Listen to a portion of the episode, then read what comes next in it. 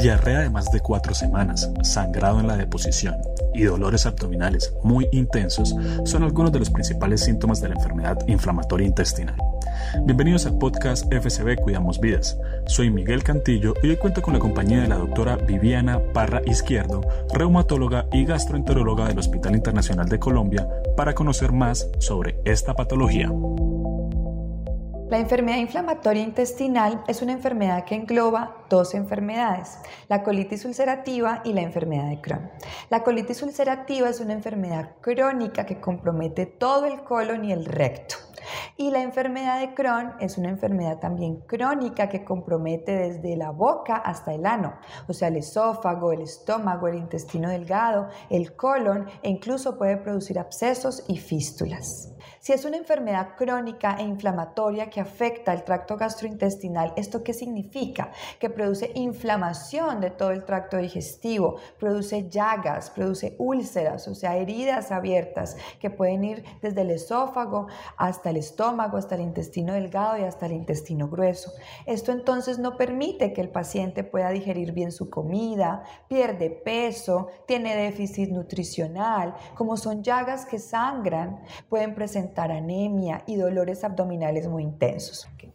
Hay diferencias entre la colitis ulcerativa y la enfermedad de Crohn. La colitis ulcerativa afecta solo el colon y el recto y es un compromiso no tan profundo a nivel de la pared intestinal. Por lo general es un compromiso continuo compromete principalmente el recto casi siempre en todos los pacientes y usualmente no tiene compromisos estenosantes ni fistulizantes. Diferente a la enfermedad de Crohn, la cual puede comprometer desde la boca hasta el ano. Entonces podemos tener Crohn con compromiso esofágico, con compromiso gástrico, de intestino delgado a nivel de yeyuno, ilion, de intestino grueso.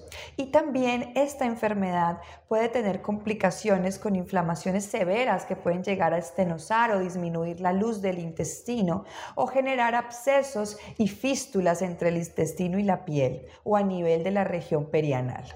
Debes consultar a tu médico si tienes diarrea crónica, o sea, de más de cuatro semanas de evolución, asociado a sangrado gastrointestinal, sangrado en tus deposiciones.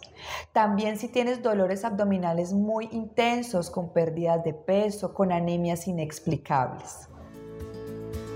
Después de esta información, una de las dudas que queda es cuál es la incidencia de esta enfermedad en Colombia y cuáles son los departamentos con más casos registrados. Bueno, actualmente el panorama que tenemos con respecto a la prevalencia de esta enfermedad en nuestro país nos muestra en el 2020 un último artículo que publicamos sobre prevalencia de esta enfermedad describe que hay una prevalencia de 86 sobre 100.000 habitantes con enfermedad inflamatoria intestinal y un porcentaje muy significativo, más del 58% son mujeres. Cuando miramos la edad, eh, vemos que hay un pico de presentación entre los 35 y los 40 años en nuestra población. Y los departamentos que más están afectados con esta enfermedad son Antioquia, Quindío, Caldas y Risaralda, con menores tasas de prevalencia en la Orinoquía y en el Amazonas. Esta enfermedad es importante que sepan que no tiene cura, pero tiene tratamiento. Los tratamientos que damos eh, ayudan a mejorar la calidad de vida de los pacientes. Sin embargo, es muy importante que tengamos un control estricto de esta enfermedad, porque las complicaciones pueden llegar a ser mortales, como por ejemplo perforaciones intestinales, infecciones generalizadas y complicaciones derivadas a toda esta parte nutricional y pérdida de peso crónica que tienen estos pacientes. En cuanto al tratamiento de la enfermedad, hay que tener en cuenta que esta enfermedad tiene episodios de actividad y episodios de que está dormida. Entonces, uno tiene dos tipos de tratamientos. Tratamientos para manejar el brote o el momento más activo de la enfermedad y tratamientos durante el mantenimiento para evitar que vuelva a reactivarse la enfermedad.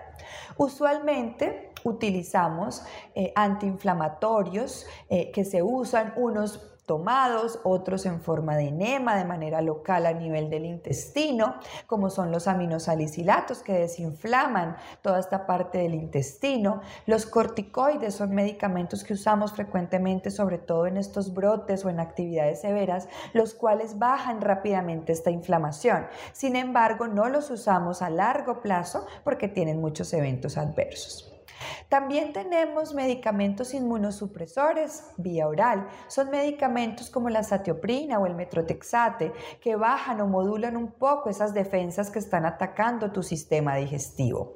Tenemos la terapia biológica o las pequeñas moléculas que ya son medicamentos mucho más sofisticados que van en contra de unas proteínas específicas que son citoquinas que aumentan la inflamación y atacan tu sistema digestivo cuando están exageradamente activas. Entonces estos medicamentos van y las bloquean para que dejen de producir daño a nivel intestinal.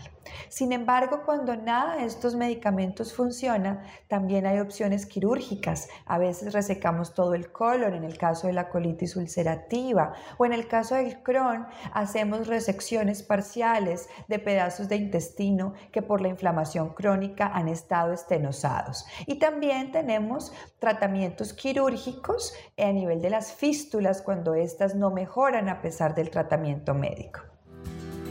¿Existen hábitos de vida saludable que puedan ayudar a prevenir esta enfermedad? En cuanto a la etiología de esta enfermedad, no hay una causa única. Es una enfermedad multifactorial en la cual hay un componente genético. Hay múltiples genes que se han documentado que pueden ser responsables eh, en parte de esta enfermedad. Sin embargo, esto está asociado, además del compromiso genético, a alteraciones medioambientales, como son diferentes infecciones virales, exposiciones a infecciones por bacterias, uso de diferentes antibióticos, el tabaco. El tabaco y el cigarrillo son tóxicos para la parte gastrointestinal y pueden desencadenar esta enfermedad. Como lo mencioné anteriormente, es una enfermedad que no tiene cura y que no tiene una causa específica. Sin embargo, estos pacientes deben mantener hábitos de vida saludables. No fume, porque el cigarrillo es un disparador de esta enfermedad. Disminuye el consumo de alcohol, tenga una dieta en la cual tenga bajos niveles de grasa, de fritos, de embutidos, de preservantes y conservantes. Se ha observado que la dieta occidentalizada ha aumentado el riesgo del desarrollo de esta enfermedad.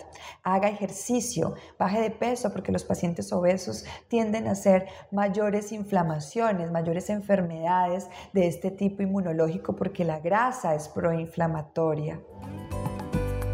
Cuidamos Vidas es una realidad con el apoyo de la doctora Carolina Centeno, Oscar Pérez, John Antolines y el equipo de mercadeo FCB. Para más información, visita nuestra página web www.fcb.org. No olvides compartir nuestro contenido y la vida con quienes más quieres. Hasta pronto. Cuidamos vida.